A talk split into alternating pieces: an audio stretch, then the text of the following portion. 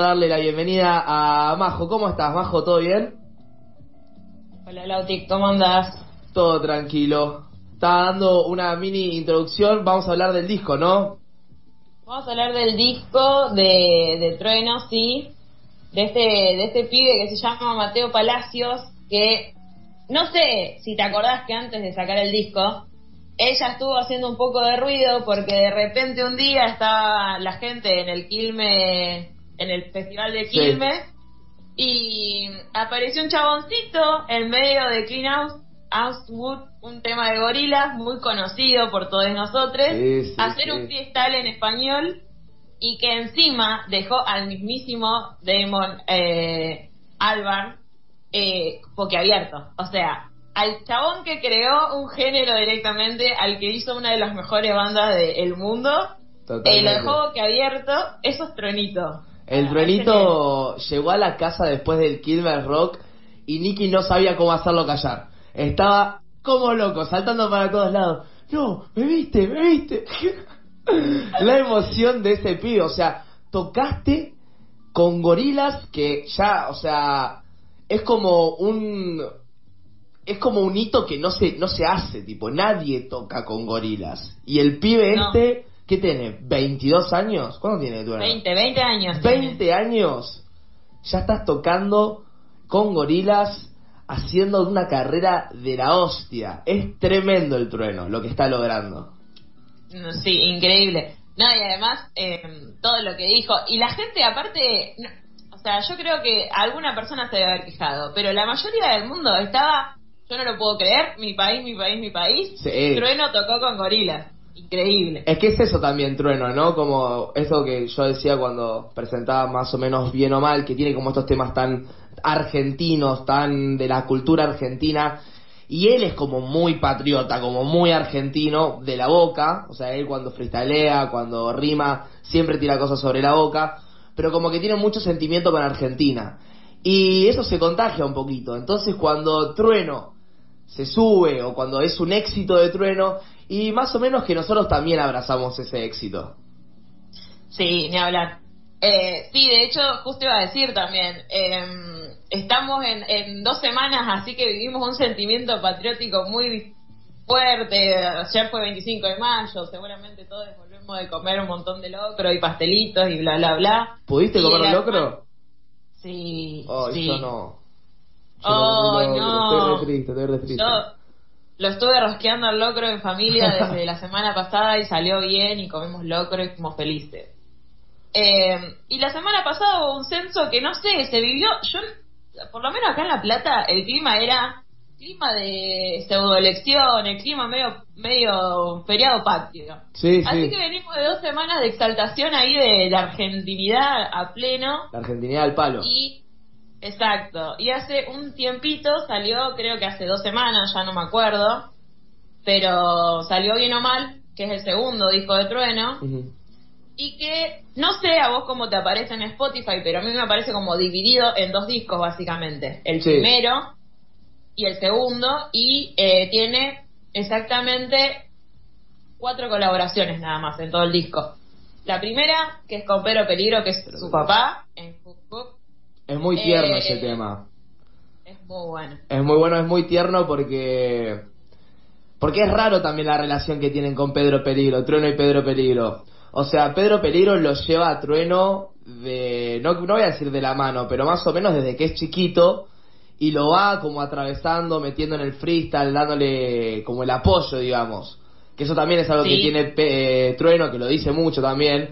Que él tiene una familia rapera. O sea, él, su familia es rapera y desde pendejo es bancado y es eso. Trueno es el orgullo para mí de Pedro Peligro. Pedro Peligro estaba muerto con Trueno.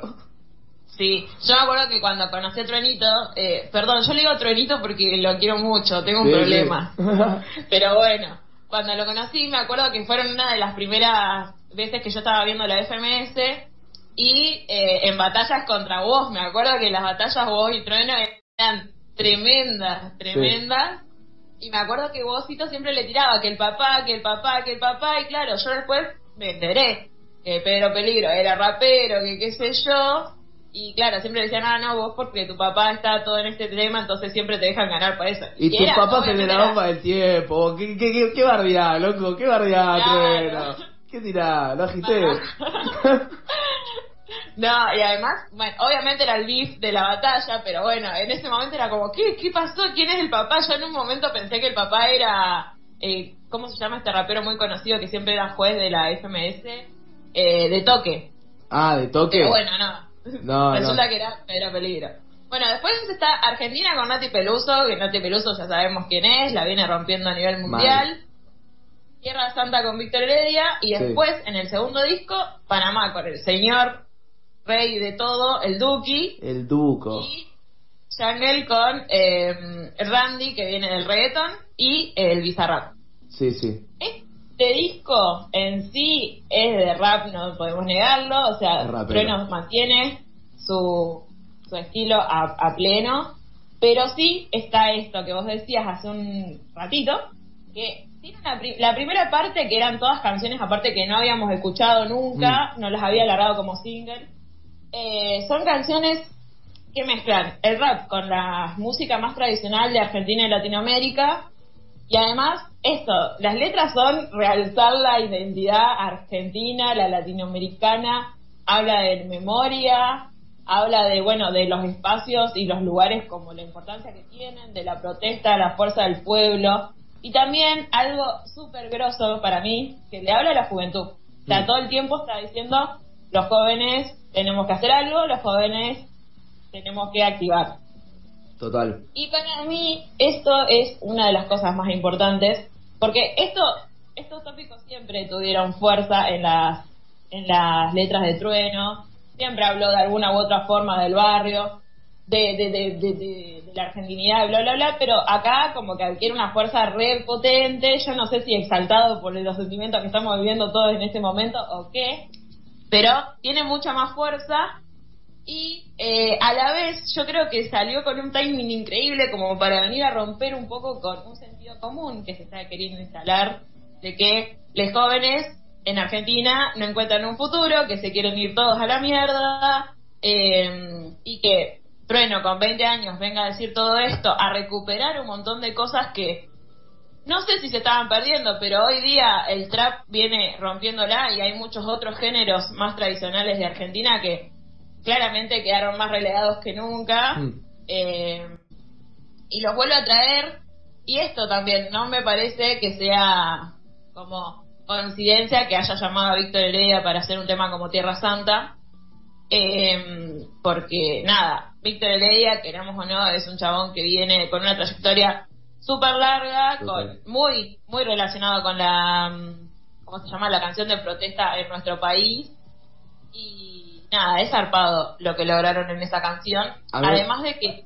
A mí me parece muy. Muy loco para Trueno porque se metió como muy de lleno en un como un grito político eh, en el disco, en la primera parte del disco, que no, no lo tenía tanto asociado a lo que es Trueno. Si vos revisás un poquito igual el historial de Trueno, eh, tira cada tanto algunas rimas, eh, más que nada en el freestyle, más que en sus temas, sobre alguna que otra cuestión política, y no es raro capaz encontrar alguna alguna barra sobre sobre alguna cuestión política pero por ejemplo menciona a Santiago Maldonado eh, se metió eh, en los primeros temas en el inicio del disco en una movida política bastante grosa que no me agarró sorprendido eh, no no me lo esperaba para nada y es eso también no recuperar un poco ese esa juventud que se quiere escapar que cuántos ya tenemos amigues que dicen, bueno, me voy, eh, nos veremos en algún momento, y recupera esa, esa, esa fuerza de Argentina. Eh, yo tengo el tema, por ejemplo, el de Tierra Santa y Argentina, medio que se te pone, se te eriza la piel cuando lo escuchás. Como que te dan esa, una, una, energía, una vibración que vos decís, ¡fua! Sí, yo no miento, eh, estaba, lo, lo escuché el viernes a la mañana preparándome para ir a, a laburar al colegio, a decir chicos cualquiera. Eh, para ir a, laborar eh, y me y lo estaba escuchando Argentina y empezó a hacer la parte que nombra todas las provincias y yo me a llorar. No, no, es tremendo. No, cuando empieza a nombrar todas las provincias es eso, es la, la piel aparece así y los pelos salen como púas. sí. Y también esto que vos decías, el, el chabón Armando Barras es fantástico, o sea, ya lo sabemos por su freestyle, por sus letras en general, pero acá tira guiños y referencias a un montón de cosas todo el tiempo, todo el tiempo, todo el tiempo. O sea, llegó a meter cabecita negra, llegó a meter Sí. como una cuatro que es la cruz del papá, metió, bueno, esto, Santiago Maldonado, todo, todo. Eh, es increíble lo que hace. Y una cosa más sobre esta parte del disco es que en Tierra Santa, volviendo al tema Tierra Sí. Santa, eh, mete el estribillo medio candombero, no sé, yo no sé mucho de eh, específicamente cada, cada género como es, pero es medio candombero el estribillo. Ajá. Y al- el cierre es bien folclore eh, de acá. Y, y ese tema es fantástico porque lograron toda esa mezcla de, de- de sonidos y quedó coherente. Y encima, yo, esto no está chequeado, es algo que a mí me pasa cuando lo escucho el tema, me hace acordar mucho a si se cancha, si se calla el cantor. Mm. No sé. No, no lo hablé con Trueno porque no tuve tiempo, No. mentira. Pero no sé, para a mí me pasa eso y nada, está bueno también como ah, que te haga acordar de repente eh, y hacerte referencia a un tema más viejo, eh, Sí. está repiola y es algo que también, bueno, suele pasar con Trueno. Siento que, que se está gestando algo en la música, más que nada en los españoles, con el tema del, de- del flamenco, que está, se, está, se está reviviendo como lo- los, los, los viejos géneros. Eh, Los españoles están muy metidos, creo que Z Tangana fue el que todos escucharon, digamos, que está reviviendo. Pero hay, hay una movida de recuperar, también está La Cantera, que es otro español, que, toca así también medio flamenco, una voz preciosa. Y se están recuperando y está buenísimo, está buenísimo que Trueno también pueda hacer eh, esto, recuperar un poco de lo que fueron nuestras raíces, nuestros géneros anteriores, porque además no, no, no vamos a mentirnos, o sea, quedaron excelentes como beats Sí. de, de para un rap. Y le mezcla, le, Sí. le agrega sabor, es una, eso es un agregado de valor a, a- a ese tema rapero, poder también traer cosas de, de los orígenes. Sí, sí, eso está repiola. Y yo creo que otra persona que lo ha logrado hacer muy bien en estos años fue ICA metiéndose ahí haciendo unos tanguitos. Sí, ah. Que Ah. bueno, tema aparte de ICA, un rey también. Bueno, el tema que siempre aparece, que forma parte de su identidad, y creo que la identidad de Trueno es como algo que tiene mucho peso para él como artista también. Total. E- Es esto, el freestyle siempre aparece. En los dos discos que tiene, en Atrevido tiene un freestyle que se llama Azul y Oro, y en este mete un freestyle que es el manifiesto del freestyle. Eh, y a partir de, de ir viendo estas cosas, te das cuenta también de que él, obviamente, siempre, porque hay gente que dice, no, porque Trueno solamente habla de Boca y del barrio, No, y, y de la. Boca. Y es como, sí, obviamente va a hablar de Boquita, obviamente va a hablar de su barrio, obviamente va a hablar de hop, porque son eso, lo que son él. Y él hace que todo lo que forma parte de su vida forme parte de su música. Y está buenísimo, porque es súper sincero también a la vez. Yo creo que igual él trata de mantener una distancia de su vida personal, lógicamente, de su vida como artista, que eso está repiola, pero sin embargo es muy sincero con sus letras. Y me parece que lo súper atraviesan en cierto modo. Y también esto de que siempre dice que Pedro Peligro fue, eh, que su papá, es maestro también, y siempre dice, yo escuchaba rap desde la panza, sí, obvio, es, es lógico que iba a pasar eso. Y además que él dice, o sea, mi viejo fue el que me dijo, anotate la Red Bull, de la cual salió campeón después encima. Eh, y cuando él ya se estaba medio alejando más de, de- del freestyle, y también por eso después decide en Atrevido meter eh, las eh, las grabaciones cortitas al principio y al final Sí. del disco de Yo soy Trueno Nina, el niño, el rey de esta vals. Sí. Bueno, eh, porque claro, él desde chiquito es trueno también y eso es súper tierno. Sí. Eh, Lo que tiene Trueno también, eh, que creo que por eso hay gente también que lo quiere mucho, porque el pibe logró salir de un foco de odio muy fuerte eh, en Sí. un momento. Trueno cuando estaba arrancando en, lo que sería el quinto escalón, no sé si se, no, no sé cuáles eran las causas, digamos, porque él tenía, bueno, este estilo medio de pendejo, medio pretencioso, con el ego y la voz, o sea, él era, de chiquito es así, pisando fuerte. Y se generó mucho odio, mucho amor hacia réplica, porque eran como un dúo, mucho amor a réplica y mucho odio, mucho hate para, para Trueno. Y cuando él gana esta Red Bull, la gente medio como que se enamora de Trueno. Ahí es como que los ojos empiezan a brillar para Trueno y ahí es cuando empieza a como a, a brillar él. Porque venía el, creo que si mal no me recuerdo hay una entrevista que dice esto, que lo de la Red Bull que no se quería anotar, porque no se estaba bancando mucho el hate. Eh, no se estaba bancando mucho el, el imagínate que es hoy en redes que te empiecen a hatear, vos estás Sí, sí, rapeando arriba de un escenario, improvisando, que es algo muy difícil improvisar arriba de un escenario, decir lo que primero que se te cruza la cabeza, que se malentienda también, o sea, vos tenés un montón de presiones en ese momento. Y está, no está bueno bancarse todo lo que se tuvo que bancar Trueno.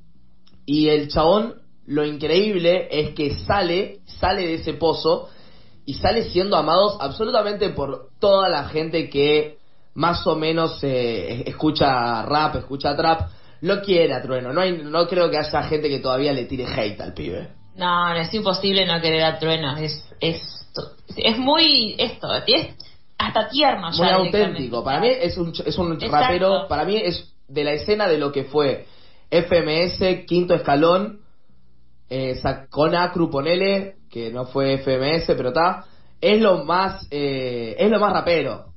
Tipo, Sí, de los pibes que salieron del claro. quinto escalón y empezaron a hacer trap y empezaron a subir, es el más rapero. Y lo tiene desde Sí. pendejo, que es el más rapero. Sí, eso ni hablar. Y además, no sé, bueno, después ya, segunda parte del disco, se nota esto, justamente. Porque se mete más con toda la parte más urbana, también una parte más personal, pero una parte mucho más urbana y también con la mayoría de los temas ya eh, lanzados como singles y conocidos. Y, y creo que eso se ve sobre todo en Das Sí. que es un temazo, Temazo. donde mete, o sea, todo lo que conoce el de hip hop y de rap lo mete ahí, lo tira, ahí sale un temazo, y encima de eso, toda la familia implicada, la tía tocando el bajo, las abuelas apareciendo en el, el videoclip. Y los todo, hermanitos. todo. Pará, la, la tía toca el bajo, no la tenía esa. La tía toca el bajo, sí. Espectacular. Yo me enteré hace poco mirando un video para preparar esta columna, sí, y, contaba eso, que la tía tocaba el bajo.